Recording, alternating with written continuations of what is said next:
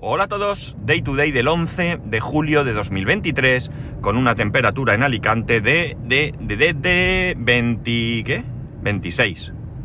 26 grados. Esto de no tener la temperatura en la pantalla del coche y tenerla tan pequeña en el reloj, ¡buah! y ver tampoco, todo hay que decirlo. Bueno, voy a hablaros eh, de, después de, de, seis meses ya con el, con el coche eléctrico, con el MG4, quiero hablar un poco de cómo es la experiencia. Es verdad que ya os he hablado algunas cosas a lo largo de estos seis meses, pero quiero, eh, bueno, pues eh, un poco ahora ya creo que tengo un poco más de, de, de experiencia, si queréis, para poder eh, comentaros algunas, algunas cosas al respecto. Voy a hablaros de todo un poco, de todo, absolutamente de todo lo que se me ocurra, conforme vaya hablando, lo voy a contar. Para ello quiero empezar por el tema del ahorro. ¿Por qué quiero hablar de esto? Bueno, esto es una de las cosas que yo ya en su momento os conté aquí. Yo hice una Excel donde tuve en cuenta muchas cosas, probablemente no todo, y seguramente más siendo la cuenta la vieja que realmente un estudio económico eh, pormenorizado, un estudio real, ¿no? Pero bueno, eh, la cuestión era hacer un pequeño, una pequeña, qué sé yo, tabla donde ver realmente si podía haber un ahorro. Está clarísimo que yo me compré el coche eléctrico porque sí, porque yo quería un coche eléctrico y cuando este salió el precio se ajustaba a mis posibilidades. Eh, ahora mismo quizás, no lo sé, eh, si tuviera que comprármelo, me plantearía comprar un Tesla. El más básico, evidentemente. Pues no lo sé, tendría que verlo. Pero en ese momento la opción buena era, era esta, porque es un coche, un coche relativamente grande, es un coche cómodo y es un coche con un precio eh, que a, en su momento al menos era muy bueno. Sigue siéndolo, ¿eh? Pero si he de ser sincero con vosotros, y siempre lo soy, yo, como os he dicho, cambié de coche porque quería cambiar de, de coche. El ahorro no podría ser un aliciente, por supuesto, una, una eh, cosa más a tener en cuenta, ¿no? Pero realmente, os lo digo en serio, si en vez de costarme ahorrar algo de dinero, eh, me hubiera costado un poco más, pues probablemente también lo habría hecho. O sea que no, no, me hubiera costado más decidirme, seguramente, pero realmente la cosa es que lo hubiera hecho. Yo quería un coche eléctrico, llevaba muchísimo tiempo, muchísimo tiempo detrás del coche eléctrico y bueno, ya había ido a ver otros coches, bueno, lo sabéis porque lo he ido contando. Entonces, bueno, no puedo venir aquí diciendo, no, no, me lo he comprado porque ahorro dinero. No, me lo he comprado porque quise. Si además ahorro dinero, pues entonces es un, eh, un aliciente más. En cuanto al ahorro, el ahorro os he dicho que era la cuenta la vieja. Yo no puedo saber exactamente el ahorro o no que puedo tener. Yo puedo hacer un, un cálculo aproximado. Porque para hacer un ahorro real, o sea, perdón, para, para saber realmente, tendría que tener muchas más, tener en cuenta muchas más cosas, ¿no? No puedo, por ejemplo, pensar eh, que ahora llevo, que os lo digo, esperad un segundo que una furgoneta va a salir, sí, eh, 10.000, 10.000, que esto, 10.125 kilómetros llevo ahora mismo. Yo no puedo calcular estos kilómetros porque el cálculo que yo he hecho siempre, así, así insisto, la cuenta la vieja, ha sido calcular el, consumo que hubiera tenido con el Kia, eh, o sea, el consumo no, el gasto que hubiera tenido con el Kia eh, teniendo en cuenta el consumo, pero claro, eh, para ello tendría que saber en cada momento que hubiera tenido que ir a repostar y saber en ese momento el precio del litro del gasoil. Si yo hago un cálculo aproximado, o si yo calculo siempre a lo más caro, me estoy engañando a mí mismo. Y si lo hago a lo más barato, pues no me estoy engañando, pero tampoco tengo un dato real. Por lo tanto, en, siempre que he hecho este cálculo, y lo he hecho varias veces, lo tengo que decir, siempre ha sido teniendo en cuenta que era un aproximado, ¿no? Lo que sí que puedo hacer es eh, también un cálculo aproximado, que es lo siguiente. En, en, esto voy a contar solamente los seis meses, es decir, del 1 de enero al 30 de eh, junio. Me olvido de estos 11 meses de julio y me olvido de los 21 días de... Eh, perdón, 21 días no, eh, 10 días de... ¿Cómo se dice? De diciembre, ¿vale? Lo digo por tener una franja. Eh, yo venía gastando entre 165 y 185, vamos a decir, euros al mes en combustible. Eh, ¿Dependía de qué? Pues evidentemente del precio del litro, de dónde repostaba, aunque siempre lo hacía en el mismo sitio, y de los kilómetros que hacía. Por tanto, esto sigue siendo la cuenta la vieja, ¿no? Porque yo no puedo saber si en estos seis meses habría hecho los mismos kilómetros, más o menos. Es de prever que sí, que habría hecho lo mismo. Porque yo no por tener un vehículo de combustible eh, pensaba hoy no salgo y ahorro, no. Yo he salido siempre que he cogido el coche, cada vez que lo he necesitado, de la misma manera que lo hago ahora. Eh, el caso es que, teniendo en cuenta la, vamos a poner cifra más baja, ¿de acuerdo? Es decir, 160 euros, ni siquiera voy a calcular en 165, voy a calcular a 160. En seis meses serían 960 euros. 960 euros de combustible que no he eh, echado. Si a estos 960 euros le quitamos unos 60 que aproximadamente habré eh, pagado en, cargadores públicos, en el viaje que hice a Valencia, y alguna prueba que he hecho de un euro o algo así, unos 60 euros, no es exacto, pueden ser 61 como 59, no, no lo sé, pero anda por ahí la cosa, pues 900 em, euros. Si a estos 900 euros le quitamos, por poner algo más, esos 20 euros de más que pago en la cuota del coche respecto al otro, estamos hablando de 120 euros, ¿no? Eh, eh, diríamos que tengo un ahorro en, este, en este, teniendo en cuenta solo estos eh, factores, de 780 euros. Es decir, 780 euros que yo no he puesto en combustible, restando que pago un poco más del coche y esos viajes que, que, bueno, ese viaje a Valencia concretamente, que es el que me costó echar en un, en un cargador público esto no, no, se puede tener así tan en cuenta, porque como digo, hay que tener más cosas en consideración. Y a lo largo del tiempo es cuando se puede ver. Estos seis meses es fácil, ¿no? Si no pasa nada, no tengo ITV, no tengo revisiones, no tengo... Eh, eh, ¿Cómo se dice? Eh, eh, no pago el seguro porque este primer año no lo he pagado. Pues claro, es fácil eh, y cargo gratis, que esto es una cosa que, siempre hay que tener en cuenta en este caso concreto, pues evidentemente es fácil gastar menos, ¿no? Es bastante fácil. A partir de aquí, bueno, pues eh, ya digo, es que hay que tener en cuenta tantas cosas que eh, solamente puedes hacer un cálculo aproximado, ¿no? Porque, por ejemplo, podría contar los 150 euros que pagué por el roce. Y alguno dirá, es que eso no es coste del coche, con el otro te hubiera también pasado. No, sí, no, quizás, no lo sé, pero las cuentas serían otras. ¿Por qué?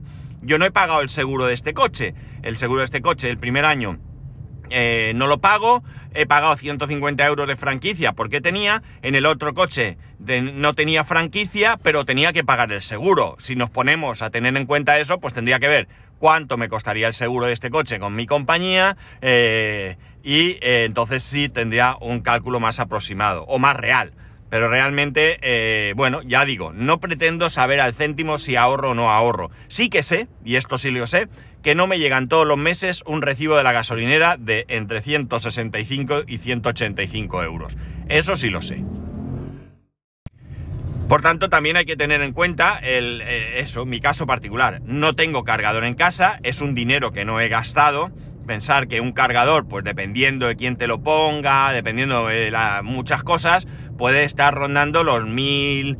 Eh, hay quien dice 1200, pero vamos, yo sería menos... Eh, menos generoso y hablaría de entre 1.600, 1.800 y 2.000 y pico euros. Cierto es que entra dentro del PAN Moves y luego te devuelven dinero, pero dinero que luego te devuelven, que luego tienes que declarar y se queda en lo que se tenga que quedar. No importa, pero es un gasto. Ahí está ese gasto. Yo no he hecho ese gasto.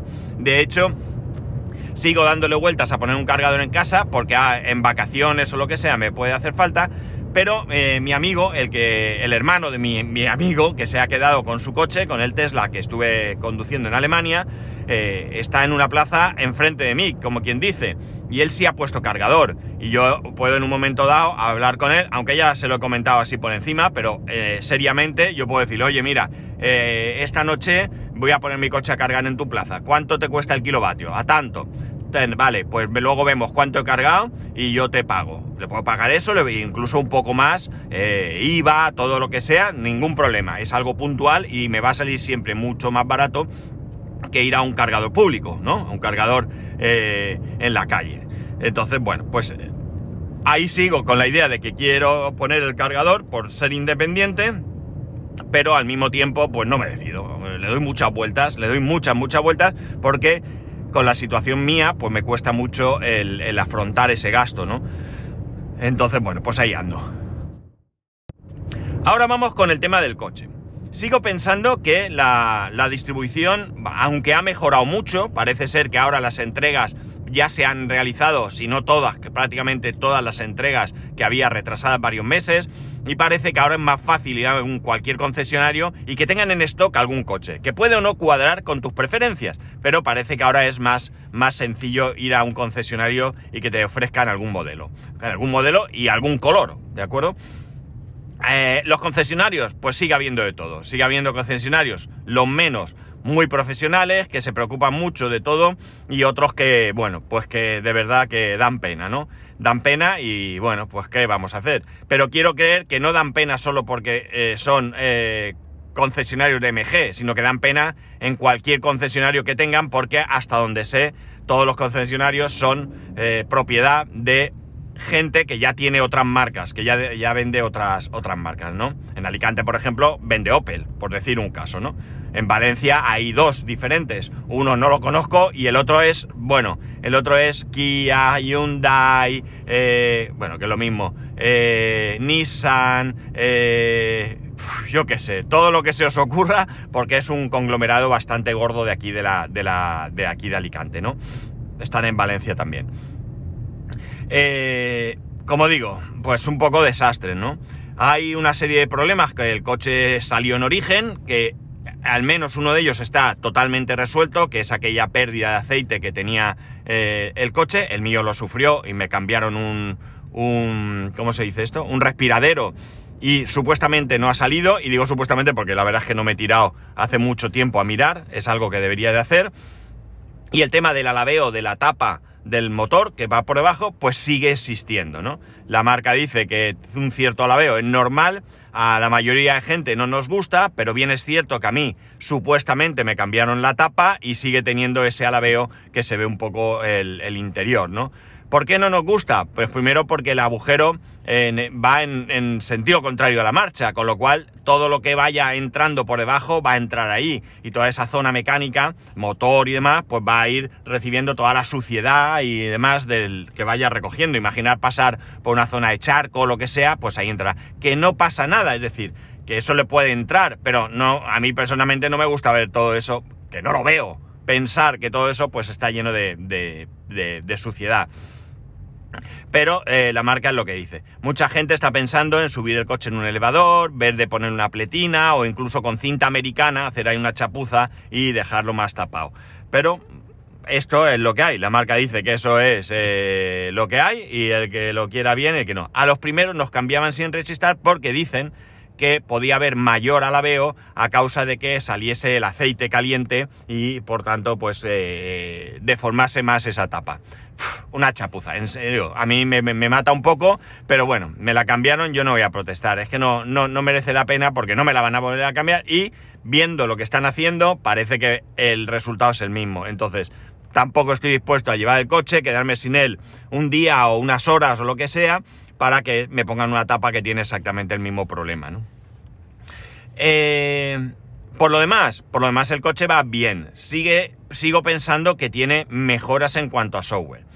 Ha sucedido algo que, bueno, para algunos es una faena, a otros nos da un poco igual dependiendo de lo que suceda más adelante, que es que han salido eh, eh, los mismos coches, los mismos modelos, los tres mismos modelos, pero han salido con ciertas mejoras.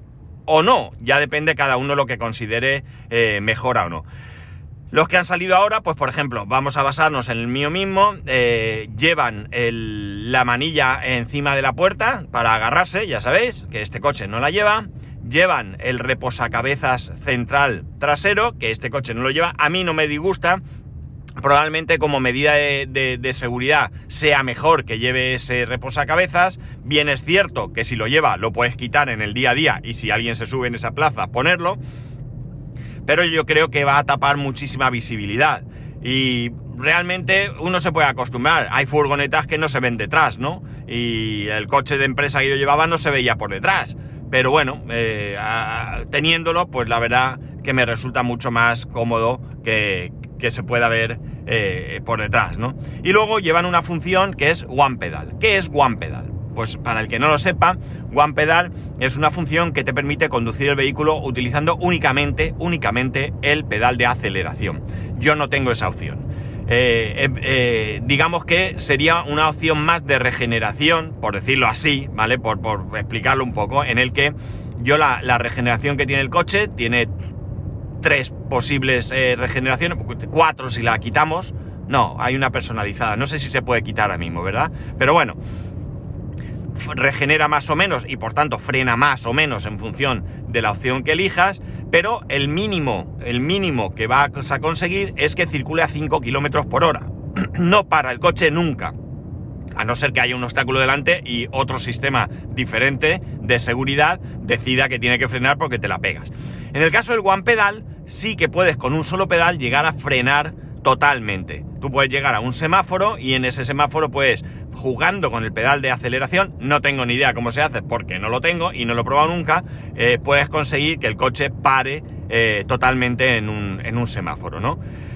Un semáforo, o sea, el paso, donde sea que quieras parar, ¿no? Eh, esa opción también está. Y parece ser que ahora guarda algunas opciones que antes o que en mi coche no guarda algunas opciones en cuanto a mantenimiento carril, todo eso, que hay algunas que son obligatorias por seguridad y que aunque tú las deshabilites al arrancar el coche se van a poner, pero hay otras que sí que se pueden dejar.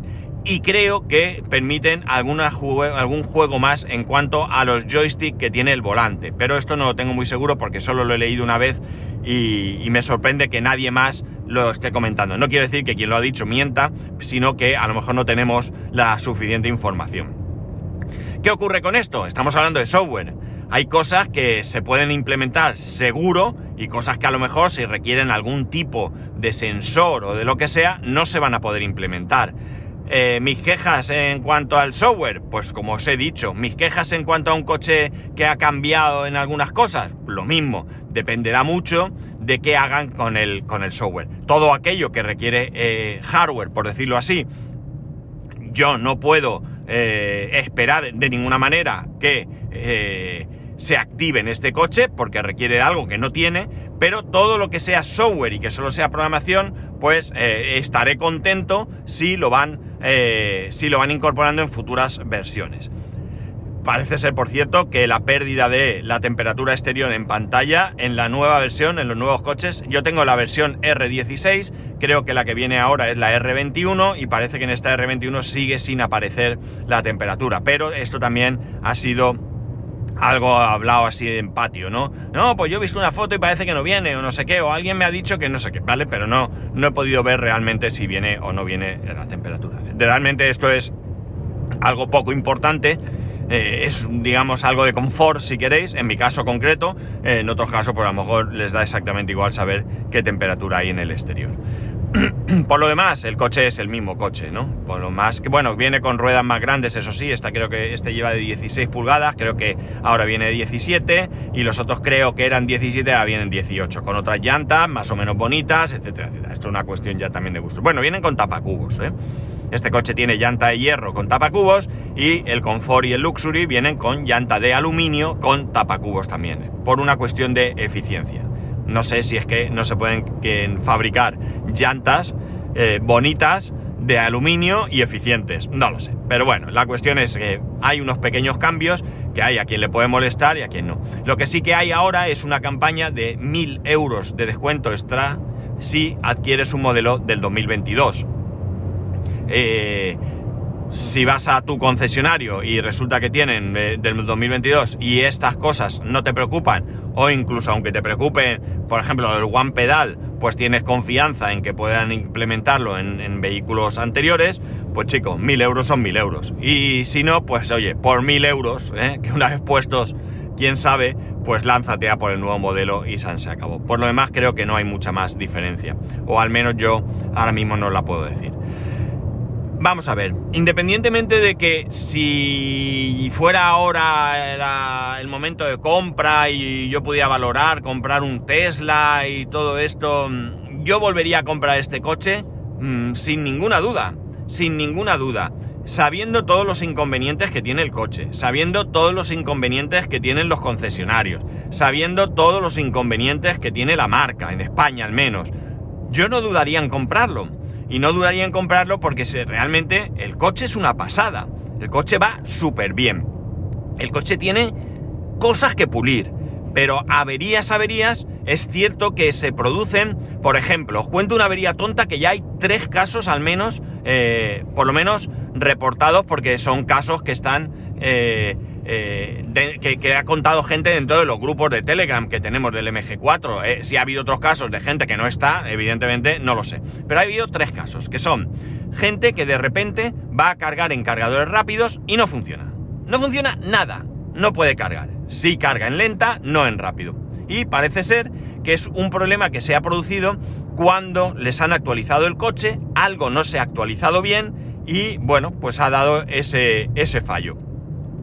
La cuestión está en que eh, eh, llevan el coche, lo revisan, no tiene nada, vuelven a hacer la actualización y se solucionó el problema. ¿De acuerdo? ¿Es un fallo? Sí. ¿Es un problema? Hombre, al que le toca sin ninguna duda, sobre todo a uno que le tocó estando de vacaciones, de viaje por ahí, ¿no? Imaginar el percal.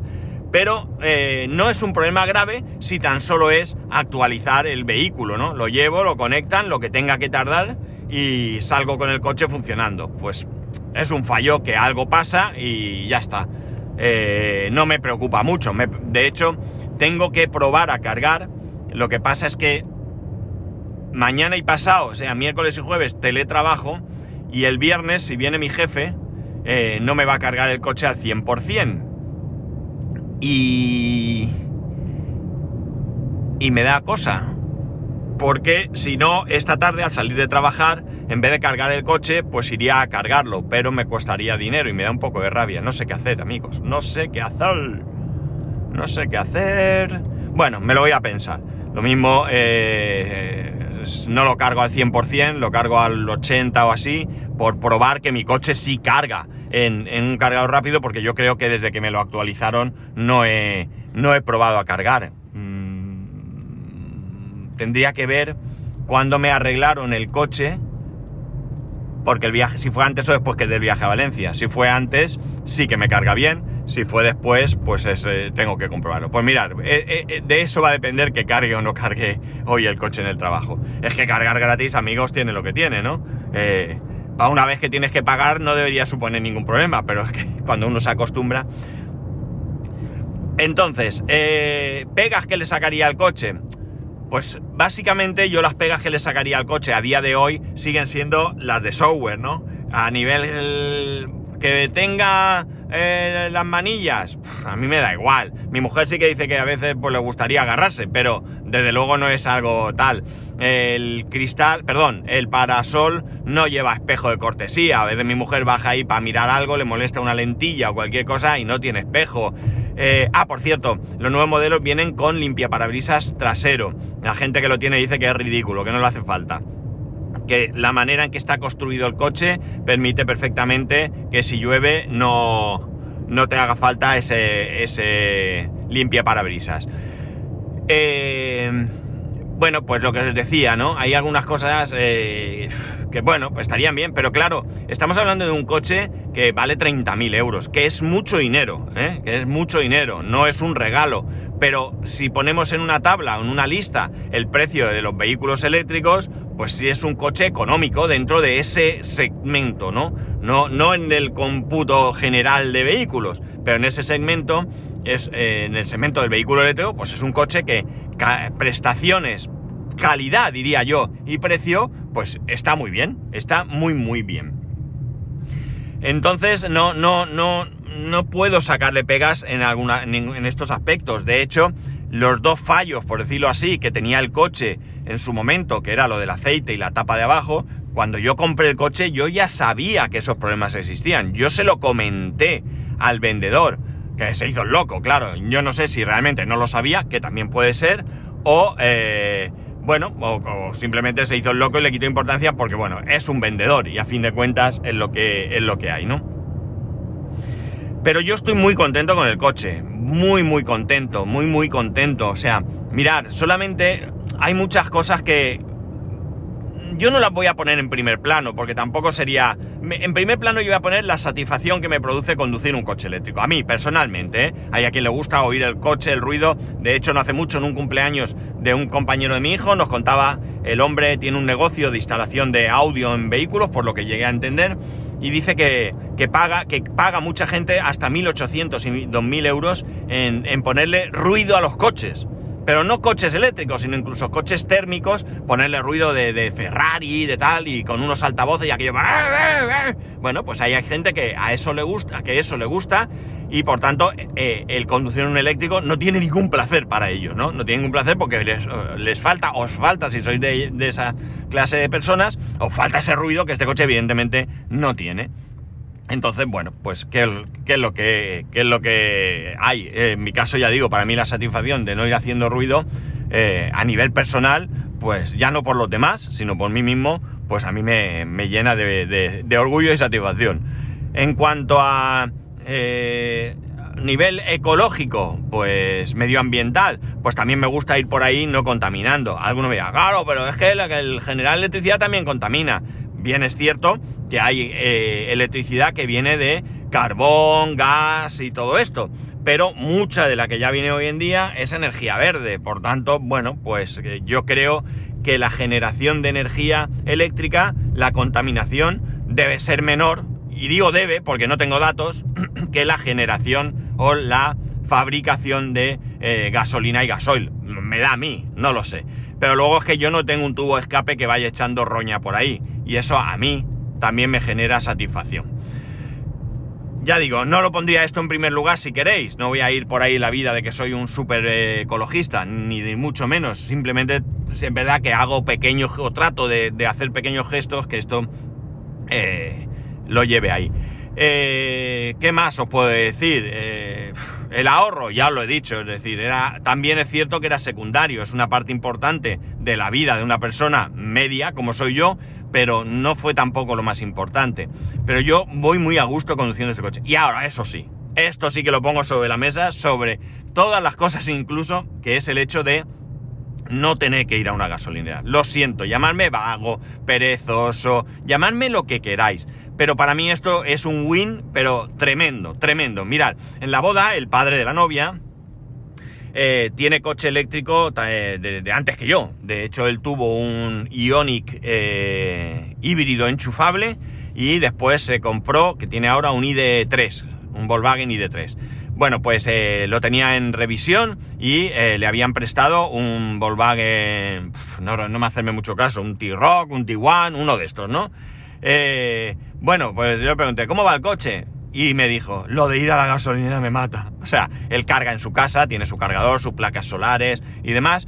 Eh, ¿Qué es de todo el coche de combustión? ¿Qué es lo peor para él? Tiene que ir a repostar. Me dijo, eh, llevo reserva, o sea, el día de la boda de su hija, llevaba el coche en reserva. Llevaba el coche en reserva porque le daba pereza ir a echar gasolina. Bueno, pues a mí me pasa. A mí me pasa. Para mí, no tener que poner gasolina o sea, no tener que ir a una gasolinera a, repostar, pues amigos, ¿qué queréis que os diga? Para mí es una maravilla. Lo, digo así, así de alto y así de claro, ¿no? Y ya lo digo, eh, llamarme vago, perezoso, pero realmente es eso. Por tanto, ¿qué queréis que os diga? ¿Estoy arrepentido de la compra del coche? Ni muchísimo menos, ni muchísimo menos. Estoy muy, muy contento con la compra del coche. Estoy muy satisfecho. Me genera una gran satisfacción. Llego al sitio donde toca, eh, o sea, aquí llego al trabajo y ahora meto mi coche en la plaza de, de, carga, eh, lo pongo a cargar, me sale gratis. Eh, mm, los kilómetros que hace el coche cumplen más o menos con el ciclo VLTP, que son 350 kilómetros. Yo ando por ahí, 350, 360. Es más, podemos hacer ahora mismo, eh, a ver si tengo aquí calculadora, y hacemos un cálculo de la cuenta la vieja también. A ver, mis gafas. y os cuento. Eh, me dice que... A ver, eh, perdonar, es que, ya sabéis que llevo un móvil ahora Android en el trabajo y no sé ni lo que tiene porque solo lo uso para el trabajo. Pues... Ah, que están aquí ordenado esto, herramientas, finanzas, finanzas y negocios. Y me pone aquí... A ver, a ver. No, estoy... Ah, sí, calculadora. Vamos a ver. Eh, eh, son... No, esperar que, a ver que, vea cómo se hace la cuenta la vieja. Sí, 149 entre 46. Me dice que con la manera de conducir y el trayecto que he hecho puedo hacer con el 100% 323 kilómetros. De esto ya depende muchas cosas, ¿vale? Tengo un consumo hoy, por ejemplo, en el trayecto al trabajo, un consumo de 14,6 kilovatios hora por cada 100 kilómetros. No, aquí no es. En el... Desde la última carga, llevo un consumo de 17 kilovatios hora y en un total acumulado sobre 731 kilómetros, un 16,4 kilovatios hora. Es decir, está bastante bien, ¿no? Está bastante bien para, para lo que es el coche y, no preocuparme yo de si corro mucho o poco, gasto más o gasto menos. Al fin de cuentas, eh, yo quiero disfrutar del coche. No puede suponer para mí un, un estrés el pensar si gasto más, si gasto menos y demás. Y ya está, no sé, no sé qué me has contado sobre el coche. Me gustaría que me preguntaseis algo que, eso. Tengo el Carling Kit, que os he hablado de él. Me encanta cómo funciona. Tiene su cosa, no, no, no llega a ir 100% bien. Eh, se me vuelve loco el Waze mientras cuando, cuando está en el garaje eh, se queda como colgado. Tengo que reiniciarlo al salir para que coja el GPS. Pero por lo general va bastante bien, me da mucho juego. Y bueno, pues el otro día por Netflix, que lo, creo que lo conté también. Bueno, tiene su gracia. Y ya digo, por lo demás, muy contento con el coche. Así que nada, si tenéis alguna duda sobre esto o cualquier otra cosa, pues ya sabéis que podéis escribirme a arroba spascual, spascual el resto de métodos de contacto en spascual.es barra contacto. Por cierto, tengo Blue Sky también, Mastodon y de todo, que creo que no está en la web, a ver si lo pongo. Un saludo y nos escuchamos mañana.